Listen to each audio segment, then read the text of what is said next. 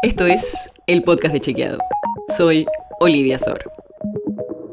Hoy vamos a hablar de Javier Milei, porque en las últimas semanas el diputado nacional habló de dos temas, armas y venta de órganos. Y hoy te traemos datos para entender un poco mejor estas discusiones.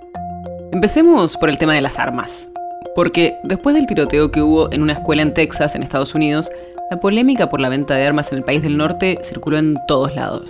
Y Milley, dentro de esa discusión, dijo esto. Escucha. ¿Qué es la evidencia empírica?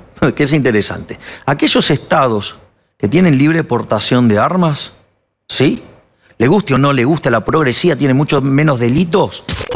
Consultamos a Milley y no nos dijo en qué evidencia empírica se basó.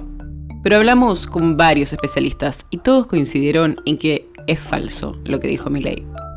Porque la violencia es multicausal, no hay una sola cosa que la explique, pero la presencia de armas o el fácil acceso a ellas agrava los hechos de violencia.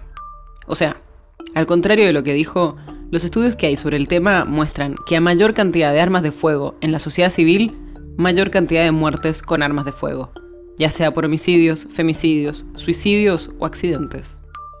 En el último estudio más sólido sobre el tema, publicado en 2019 en la revista Journal of Empiric Legal Studies, estimó que los delitos violentos aumentaron entre un 13 y un 15% por la adopción de leyes que permiten la posesión de armas. Los datos también respaldan que la adopción de estas leyes aumenta sustancialmente los delitos violentos en general en los 10 años posteriores. ¿Y dónde salió esta información falsa? Porque no es que es solo un dicho de mi ley, sino que mucha gente dice lo mismo. Pasa que en los 90 hubo algunos estudios que señalaban que la aportación de armas prevenía el delito, pero algunos años después se supo que estaban mal hechos. Y la mejor evidencia actual demuestra lo contrario. La aportación de armas incrementa los niveles de violencia y delito. Y también hay un montón de estudios que analizan las diferencias entre los distintos estados de los Estados Unidos. Hay algunos estados como Mississippi o Idaho que son más permisivos con respecto a la aportación de armas, mientras que otros como California, Hawái o Nueva York tienen más controles. Y en promedio, los estados con leyes más estrictas tienen menos violencia con armas. Por todo esto es que la frase de Milley es falsa. Pero esta no fue la única polémica de Milley en estos días.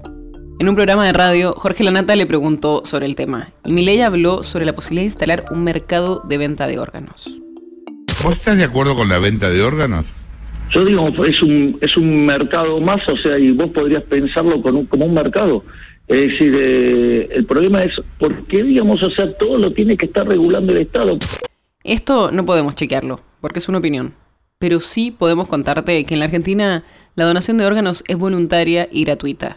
Y la legislación argentina prohíbe expresamente la comercialización o cuando se da una contraprestación o beneficio. Y por eso las políticas actuales, que dependen del INCUCAI, garantizan la equidad en el acceso al trasplante para toda persona que lo necesite, independiente de su condición social o económica. Pero esto además está fundamentado en varios principios internacionales. El principal es que la posibilidad de comprar o vender un órgano o una parte del cuerpo transformaría al ser humano en objeto y vulneraría los derechos humanos y la dignidad humana según las declaraciones de derechos humanos. La nota sobre la que se basa este episodio fue escrita por Lucía Gardel.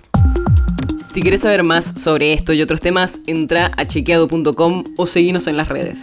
El podcast de Chequeado es un espacio en el que de lunes a viernes te contamos qué de lo que escuchaste o circuló es verdadero o falso. Y te traemos datos para que puedas entender mejor las noticias.